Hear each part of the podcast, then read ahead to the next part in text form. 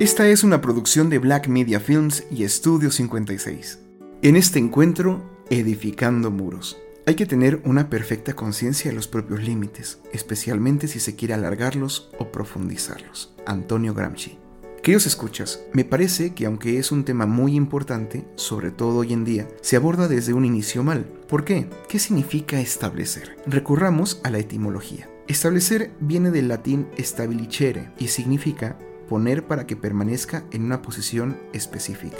A su vez, edificar también lo encontramos en el latín edificare y significa construir una vivienda de grandes dimensiones hecha con materiales resistentes. Pero, ¿por qué es importante? Claro, según yo, modificar el cómo se habla o cómo se expresa esto, porque pareciera que descuidamos al ser humano en el proceso, mismo que es prisionero del lenguaje. En la antigüedad, específicamente pensando en las aportaciones de Platón, se veía al cuerpo como cárcel o recipiente del alma, por lo que decir establecer, siguiendo la definición que vimos anteriormente, es poner qué, una mesa, una piedra, un qué. Mientras que si adoptamos el edificar, que analógicamente nos ayuda a construir una vivienda, nos hace vernos como la morada de lo que somos. Siguiendo, añadimos entonces que construimos la morada de lo que somos con materiales resistentes. ¿Y cuáles son esos materiales? Nuestras ideas, credos, ilusiones, sueños, fantasías, deseos, sentimientos, pero sobre todo nuestra dignidad es decir, aquello que es lo magnífico de ser seres humanos. ¿Y qué es lo que somos? Aquello que es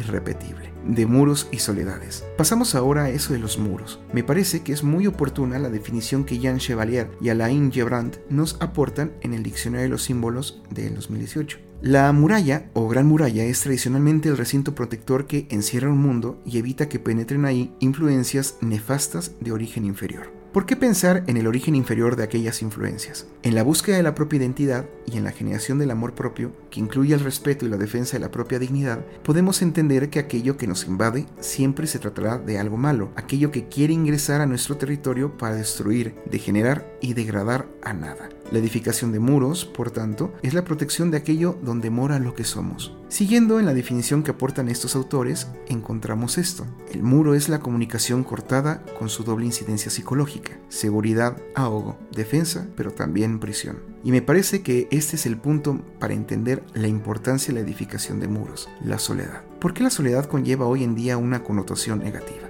Al encerrarnos tras los muros que protegen el lugar donde somos, entramos en la muy íntima oportunidad de encontrarnos con nosotros mismos. En palabras del padre Henry Nuben, la soledad es el horno de la transformación. Y esto, apoyándonos una vez más en el oráculo de Delfos, Conócete a ti mismo, nos desenvuelve la ocasión de entrar en diálogo con nuestra falta, nuestra carencia, aquello que buscamos, pero sobre todo preguntarnos por qué lo hacemos. No se trata de decir, tengo miedo de estar solo o sola, por ejemplo, sino preguntarse, ¿por qué? Exigencias y delirios. No es la primera vez que este espacio sirve para denunciar los males de este tiempo en esta sociedad en la que vivimos. Hay un cierto deber ser que deja mucho que desear, pues no apuntala hacia ninguna virtud, sino hacia las pretensiones más mundanas y de desordenadas. Hablamos de exigencias sociales que jalan y atraen hacia el vicio. Pareciera que estamos en una sociedad donde los virtuosos se vuelven mediáticos y los mediáticos virtuosos. Hago lo que X artista hace en su TikTok. Debo pensar como cierto influencer que habla sobre esto, pero a partir de puntos ciegos, negando la posibilidad de la autocrítica. ¿Qué me hace tener que hacer lo que esa persona dice solo porque es esa persona? Ahora bien, la edificación de muros invita a un proceso de reflexión, de discernimiento y de ocasión de encuentro con el bien, mismo que se ve constantemente cuestionado en nuestra sociedad, en medida que no facilita el utilitarismo y pragmatismo de esclavos enajenados de placer por el placer mismo. Aristóteles señalaba a los bárbaros como esclavos de sus propias pasiones y en buena medida alejados, quizá a modo de reproche, de la razón misma. Por eso, centrando esto hacia las relaciones sociales,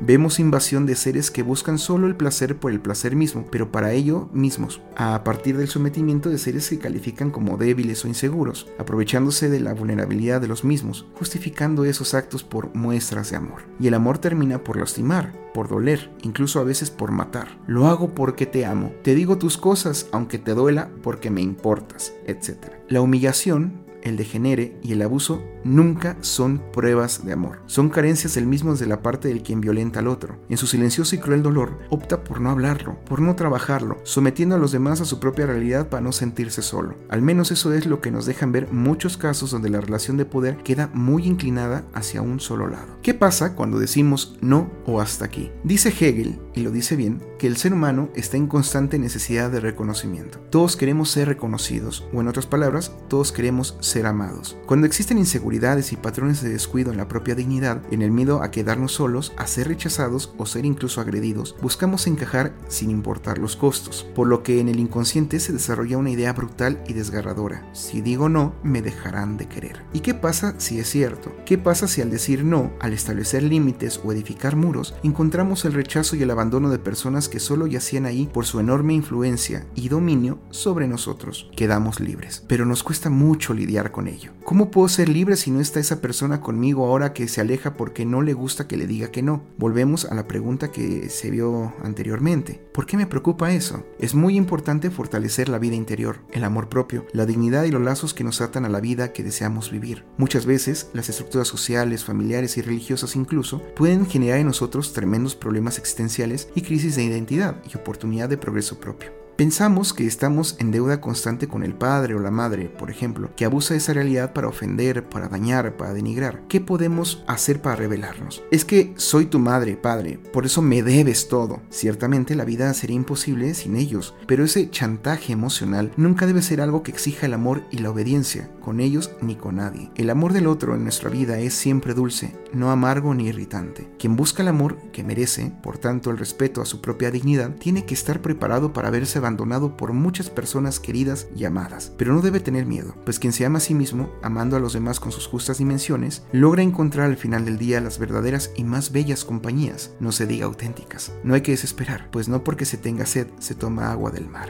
Nos estamos escuchando.